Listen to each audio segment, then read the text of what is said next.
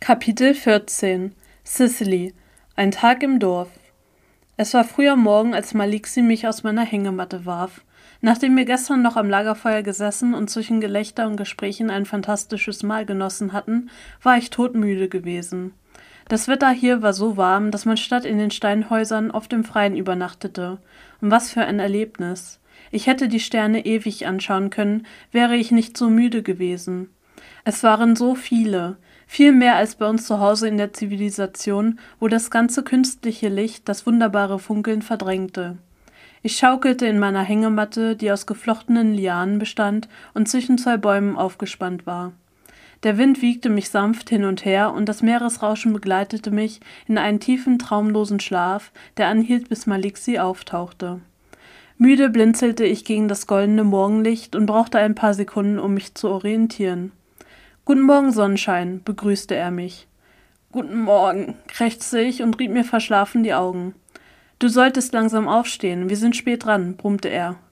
Wofür sind wir denn spät dran? fragte ich und sah ihn schlaftrunken an.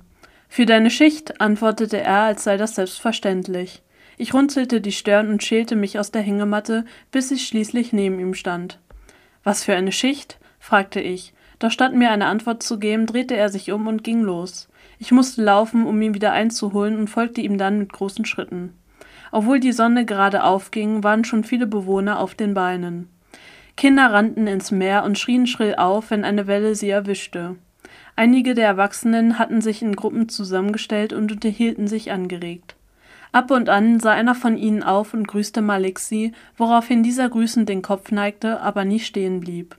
Wir hatten schon das halbe Dorf durchkreuzt, als ein älterer Mann sich aus einer Gruppe löste und auf uns zukam.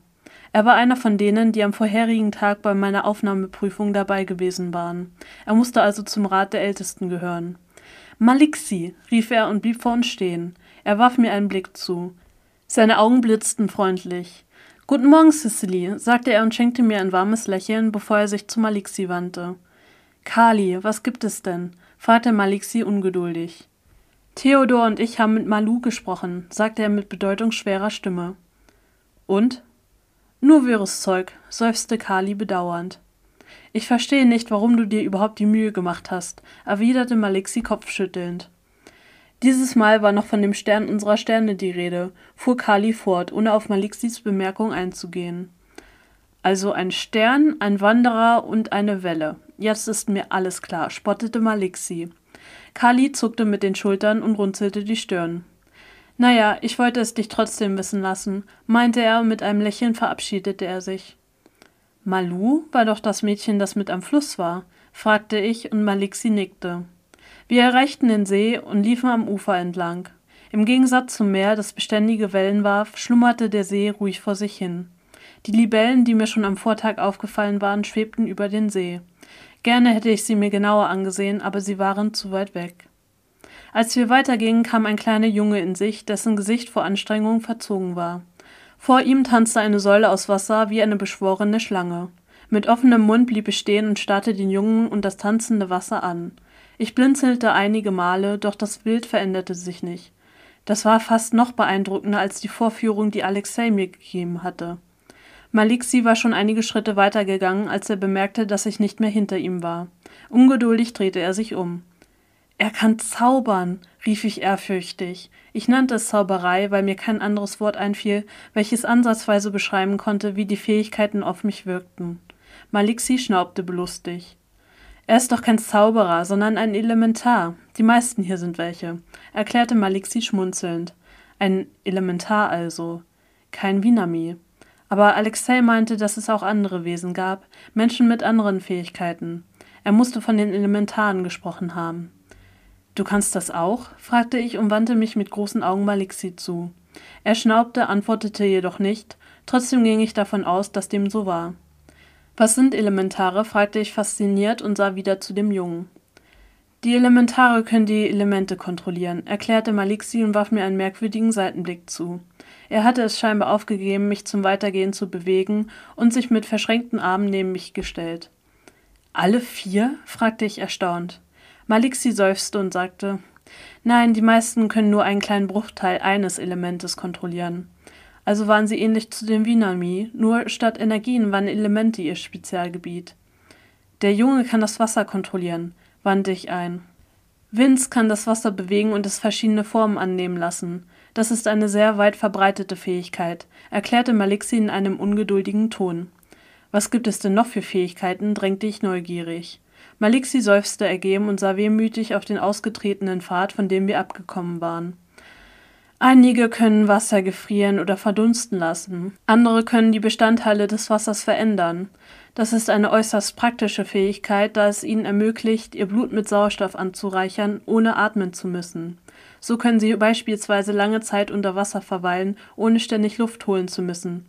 Aber es gibt noch mehr, erläuterte er so schnell, dass ich kaum hinterherkam. Und die anderen, was ist mit denen, die zum Beispiel das Erdelement beherrschen? fragte ich aufgeregt. Malixi zuckte mit den Schultern. Das kann alles Mögliche sein. Die Erdelementare haben beispielsweise unsere Häuser erschaffen, sagte er und zeigte auf eines der steineren Häuser, das am Ende des Pfades lag und dessen eine Seite mit riesigen Sonnenblumen bedeckt war. Ich merkte, wie mein Mund wieder aufklappte. Keine Ahnung, was ich gedacht hatte, wie die Häuser entstanden waren, aber das hatte ich doch nicht erwartet. Kennst du einen Alexei oder eine Edith? fragte ich und mein Herz schlug schneller. Malixi runzelte die Stirn und schüttelte den Kopf. Wer soll das sein? Betrübt blies ich die Luft aus. Das bedeutete wohl, dass Darius mich tatsächlich verloren hatte. Merkwürdig war nur, dass er mich auf einer Insel von Elementaren verloren hatte. Von Liedgens. Malixi hob die Augenbraue und ich murmelte: Edith ist meine Tante. Darauf antwortete er nichts. Stattdessen sahen wir dem Jungen noch eine Weile zu. Immer wieder erhob sich die kleine Wassersäule und wanderte über den See, bis sie schließlich zerschellte. Ab und an gelang es dem Jungen, sie besonders lange aufrecht zu erhalten, woraufhin sein Gesicht aufgeregt aufleuchtete. Komm, wir müssen weiter, ich habe dich für Sonnenaufgang angemeldet, forderte mich Malixi schließlich auf. Mit Bedauern riss ich meinen Blick von dem Jungen los und folgte Malixi auf dem Pfad zum anderen Ende des Dorfes, wo hohe Rauchsäulen in den Himmel stoben. Philipp hat sich schon öfter beklagt, dass er gerne mehr Hilfe in der Küche haben würde. Gestern Abend kam er dann auf mich zu und hat gebeten, dich unter seine Fittiche nehmen zu dürfen, und ich habe zugestimmt. Ich glaube, das ist eine gute Idee. Du wirst Philipp mögen. Wie auf Kommando öffnete sich die Tür zu einem der breiten Häuser. Ein stämmiger Mann erschien in dem Türrahmen, der so groß war, dass ich den Kopf in den Nacken legen musste, um sein Gesicht zu erkennen. Seine willenbraunen Haare waren in einem kleinen Zopf auf dem Hinterkopf zusammengefasst und hielten die Strähnen aus seinem Gesicht. Er hatte braune Augen, die von wuchtigen Brauen umrahmt wurden. Seine untere Gesichtshälfte bedeckte ein zurechtgestutzter Bart. Er wirkte mehr wie ein Bär als ein Koch. Als er mich sah, blitzten seine Augen auf, und eine Sekunde später schloss er mich in seine muskelbepackten Arme. Erschrocken versteifte ich mich, doch wieder erwarten war seine Umarmung nicht erdrückend oder unbehaglich, sondern warm und geborgen, wie die eines Teddybären. Philipp ließ mich wieder los und wandte sich Malixi zu, den er ebenfalls in eine dicke Umarmung zog. Malixi erwiderte die Umarmung schmunzelnd und klopfte ihm mit der freien Hand auf den Rücken. Dann kommt mal rein in die gute Stube, lud uns Philipp mit einer Handbewegung in das Haus ein. Kaum hatten wir die Schwelle überschritten, schlug uns der Geruch von süßem Karamell und gerösteten Nüssen entgegen, und das Wasser lief mir im Mund zusammen. Auf den steinernen Tischen reihte sich frisches Obst, welches von herumwuselnden Köchinnen und Köchinnen in kleine Stücke gewürfelt wurde, mit Messern aus Eis und Stein, die durch die Luft sausten. Die eine Seite der Küche war offen, so dass der Blick auf ein Feld frei wurde, auf dem sich Obstbäume und Beerenbüsche nebeneinander reihten. Nicht weit von uns befand sich eine Pfanne, die über einem freien Lagerfeuer gespannt war und in der eine dicke braune Flüssigkeit köchelte, die in der Sonne glänzte und einen süßen Geruch verströmte. Philipp führte mich durch den Raum. Enthusiastisch erklärte er mir, welche Kreation zubereitet wurde und was dabei zu beachten war. Dann ließ er mich von jedem seiner Speisen probieren. Und es war göttlich. Es war mit Abstand das beste Essen, das ich je kosten durfte. Philipp schien es Spaß zu machen, mich bei den einzelnen Verköstigungen zu beobachten und strahlte jedes Mal stolz, wenn ich genießerisch das Gesicht verzog. Nachdem wir den Raum vom Steinofen bis hin zu der Pfanne über dem freien Lagerfeuer durchquert hatten und mein Magen kurz vor dem Platzen stand, führte mich Philipp nach draußen auf die Felder, auf denen einige Dorfbewohner flanierten. Wie zufällig streiften ihre Hände die Blätter und Blüten der Bäume und Büsche, die unter ihren Berührungen aufblühten und wucherten. Das mussten Erdelementare sein. Philipp führte mich über das Feld und erklärte mir die verschiedenen Gewächse und wie man sie zubereitete. Dabei zeigte er eine solche Begeisterung für sein Werk, dass ich mich wirklich bemühte, mir seine Ausführungen zu merken, aber nach dem sechsten grünen Blatt, welches sich nicht von den anderen unterschied, verlor ich den Überblick. Diese Vielfalt war wirklich unglaublich. Philipp begrüßte jeden der Erdelementare mit einem freundschaftlichen Klaps auf den Rücken und die Kinder, die zu ihm angerannt kamen, mit einer warmen Umarmung. Dann stellte er mich als seinen neuesten Küchenlehrling vor. Die Erdelementare musterten mich unverhohlen neugierig, doch niemand rügte Philipp dafür, ein fremdes Mädchen einzustellen. Noch dazu eines, welches nur ein Mensch war. Du bist was Besonderes, hörte ich wieder Kanas Stimme in meinem Ohr und vertrieb sie. Vielleicht war das Einzige, was an mir besonders war, dass ich keine Kräfte hatte, so wie jeder um mich herum.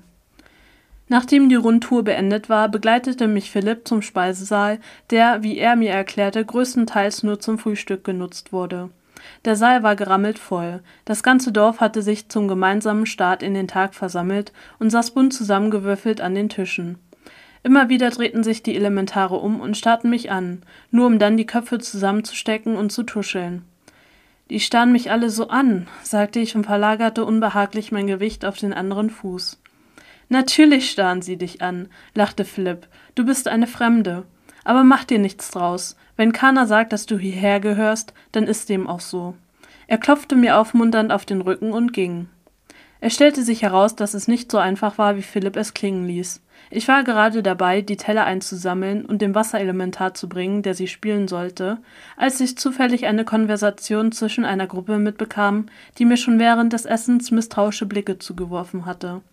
Schon wieder war das Namengesicht unter ihnen. Mittlerweile hatte ich erfahren, dass sein Name Theodor war und er den Sitz im Rat der Ältesten für die Feuerelementare innehielt. Ich verstehe wirklich nicht, warum Sie sie hier bleiben lassen, meinte eine Frau gerade abfällig, als sich die schweren Teller am Nebentisch aufeinander stapelte.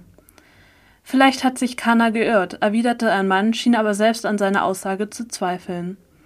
Vielleicht hat sie sie auch irgendwie hinters Licht geführt, spann die Frau weiter, begierig Niedertracht zu sehen. Ein einfaches Männchenmädchen? fragte Theodor abschätzig und schnaubte verächtlich.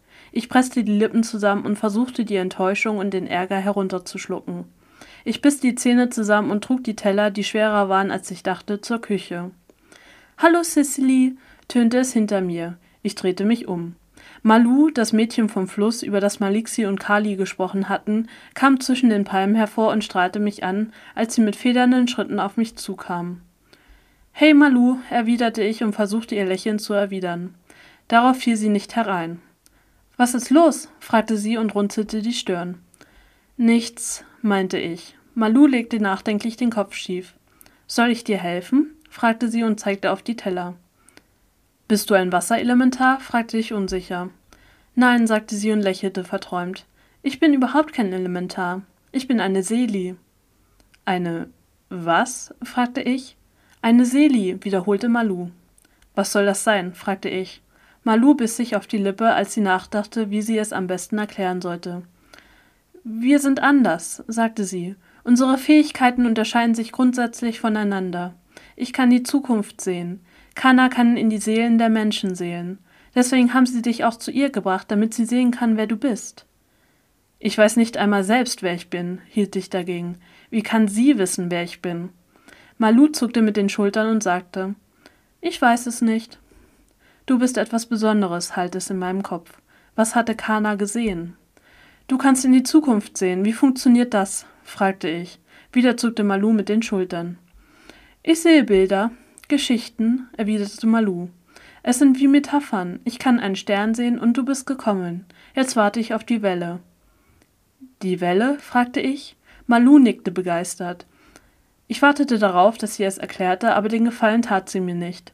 Stattdessen sprang sie auf und verschwand wieder zwischen den Palmen. Die Tage vergingen und entgegen meiner Erwartung gewöhnte ich mich ein. Ich freundete mich mit Malu an und dank ihr fand ich mich allmählich in dem Dorf zurecht. Trotz ihrer Eigenart, immer wieder in die Luft zu starren, war sie ein äußerst lebhaftes Mädchen. Sie stellte mich fast jedem Dorfbewohner einzeln vor, und ich hatte schon lange aufgegeben, mir die Namen zu merken. Die Kinder nahmen mich alle ohne große Fragen auf. Bei den Erwachsenen wurde es jedoch schwieriger. Aber einige waren aufgeschlossen und freundlich und versuchten mich in ihren Alltag einzubeziehen. Sie stellten mir tausende Fragen, wo ich herkam und wie es sich dort lebte, und hörten mir interessiert zu.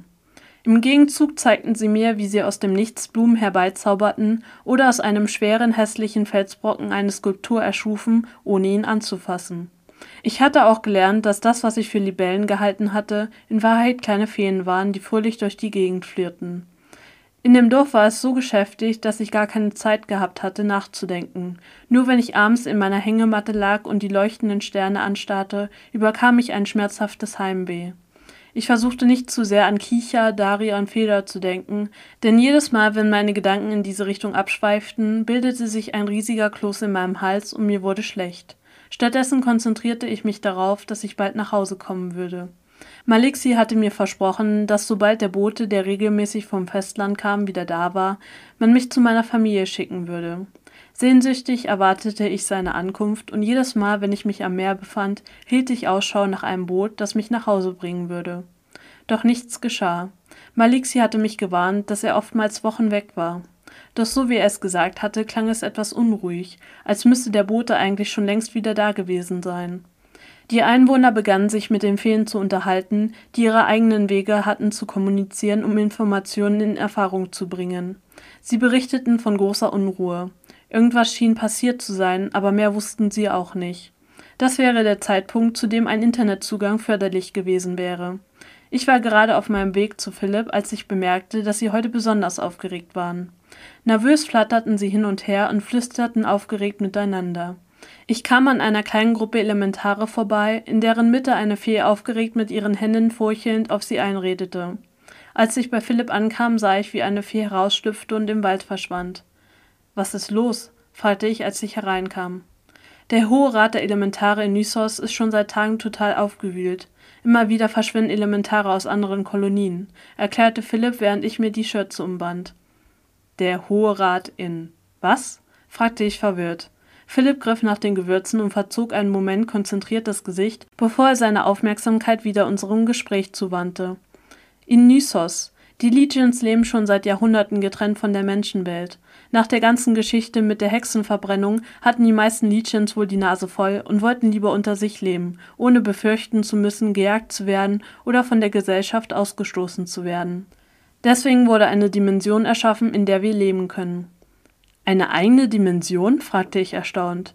Philipp nickte und begann aus der Pampe Buletten zu formen. Eilig machte ich es ihm nach und steckte meine Hände in den matschigen Teig. Es ist nicht so besonders, wie es klingt, erwiderte Philipp. Irritiert verzog ich die Augenbrauen. Ich hatte keine Ahnung, wie eine andere Dimension nicht besonders klingen sollte. Es sieht aus wie hier. Du bemerkst nicht einmal, dass du dich in einer anderen Welt befindest. Das Einzige, das es tatsächlich von dieser unterscheidet, ist, dass es sicherer ist erklärte er und machte eine wegwerfende Handbewegung. Langsam nickte ich. Klang immer noch besonders. Warum seid ihr dann nicht dort? fragte ich und versuchte die Buletten so gut hinzubekommen wie Philipp. In Nysos leben alle mehr oder weniger zusammengefächert.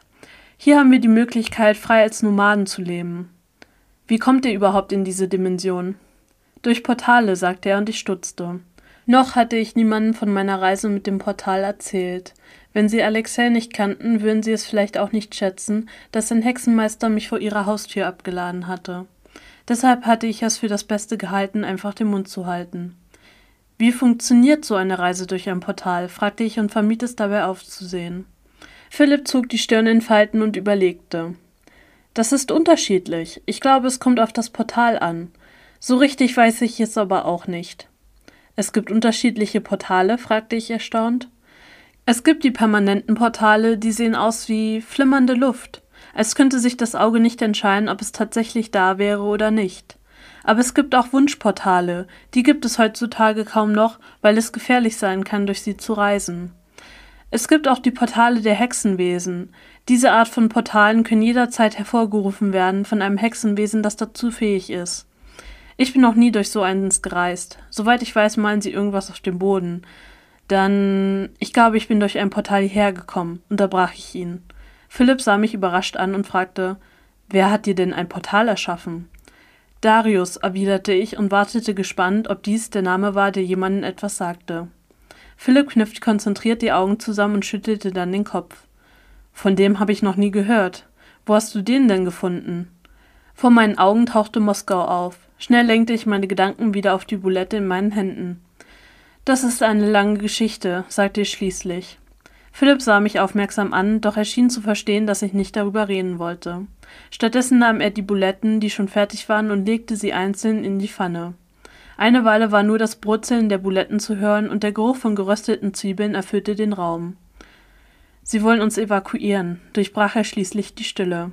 Verwirrt sah ich ihn an. Meine Gedanken waren gerade bei den saftig aussehenden Buletten gewesen. Ich brauchte eine Sekunde, bis seine Worte bei mir ankamen. Wer will euch evakuieren? fragte ich verdattert. Das Königreich der Elementare hat alle Liedchens zu sich zurückbeordert, meinte er leichthin und wendete die Bulette. Warum? fragte ich fassungslos. Das war also die Nachricht gewesen, die das ganze Dorf so in Aufruhr versetzte. Sie denken, dass wir in Gefahr wären, schnaubte er. Warum? bohrte ich nach. Philipp zuckte mit den Schultern. Es verschwinden immer mehr Menschen aus anderen Kolonien. Sie denken, dass sie dem einen Riegel vorschieben können, indem sie uns im Königreich versammeln, erklärte er. Ich verzog die Augenbrauen ungläubig nach oben. Wenn sie es für nötig hielten zu evakuieren, dann war es wohl etwas schlimmer, als Philipp es klingen ließ. Doch Philipp schaute die Bulette so finster an, dass ich mich nicht traute nachzufragen. Wann werdet ihr denn evakuiert? fragte ich stattdessen. Er zuckte mit den Schultern. Kommt drauf an, wie lange wir es herauszögern können. Wir haben die Nachricht ja noch nicht offiziell erhalten. Die Feen haben sie an uns weitergeleitet. Offiziell wird der Befehl erst mit der Überbringung durch den Boten, erklärte er und verdrehte die Augen. Niemand möchte hier gerne weg, und die Wahrscheinlichkeit, dass jemand uns findet, ist verschwindend gering. Die ganze Evakuierung ist total unnötig, fuhr er verdrießlich fort. Ich nickte. In der kurzen Zeit, in der ich hier war, hatte ich miterlebt, wie sehr die Menschen dieses Dorfes in ihrem Nomadensein aufgingen. Sie waren stolz darauf, sich ihr eigenes Leben zu erschaffen und im Einklang der Natur zu leben, weit weg von den Leuten, die ihnen Vorschriften machten. Dass sie diese Freiheit nur ungerne aufgaben, konnte ich gut verstehen. Jetzt Schluss mit den schlechten Nachrichten. Konzentrieren wir uns lieber auf den Nachtisch. Ich habe mir überlegt, wir machen heute Vanilleparfait mit Pinienkern-Karamellsoße, meinte Philipp und klatschte eifrig in die Hände. Nach dem Armbrot, die Buletten waren ein Erfolg gewesen, lag ich in meiner Hängematte und starrte in die Nacht. Die Sterne funkelten, während meine Gedanken wir durcheinanderwirbelten. Bruchstücke von dem Gespräch mit Philipp schwirrten durch meinen Kopf. Meine gesamte Welt wurde immer merkwürdiger.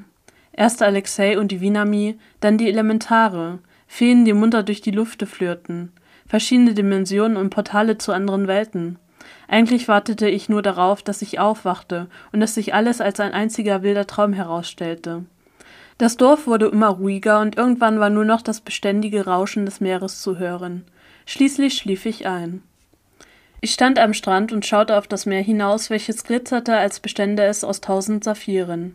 Die sanften Wellen umspielten meine Knöchel, liebkosten meine Haut. Cicely riss mich eine Stimme aus meiner Starre. Ich drehte mich der Stimme entgegen. Ein Junge mit kohlrabenschwarzen Haar blickte mich erstaunt an. Luca, war das hier ein Traum? Dumpf war ich mir bewusst, dass ich schlief, aber es fühlte sich so real an. Wie jede unserer Begegnungen. Ich streckte meine Hand nach ihm aus und nahm seine in meine. Seine Haut war so weich wie Samt. Ich bin so froh, dass du hier bist, sagte ich ihm und drückte seine Hand. Tatsächlich flatterte mein Herz aufgeregt. Es war so schön, ein vertrautes Gesicht, ein bisschen Familiarität vor mir zu haben nach der ganzen Aufregung. Er lächelte und erwiderte den Druck meiner Hand. Dann löste er den Blick von mir und ließ ihn über das Wasser gleiten. Wo sind wir? fragte er. Ich zuckte mit den Schultern und erwiderte, ich bin auf einer Insel. Sein Blick huschte zurück zu mir. Unglaube flackerte in seinen Augen. Ich legte den Kopf schräg. Ich bin auch auf einer Insel, flüsterte er, nicht lauter als ein Hauch. Ich sah ihn an. Bei mir? flüsterte ich zurück. Ich weiß es nicht, antwortete er zögernd. Ich hoffe nicht. Schmerz flackerte in seinem Blick auf. Was? fragte ich verdutzt. Sein Bild verschwamm bereits. Mein Körper wachte auf und ich kämpfte dagegen an. Sei vorsichtig, raunte er mir zu. Dann war er verschwunden und ich schlug die Augen auf.